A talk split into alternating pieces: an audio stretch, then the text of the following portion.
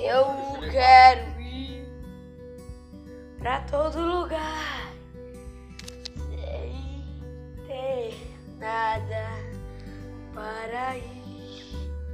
Essa quarentena veio pra acabar com todo mundo.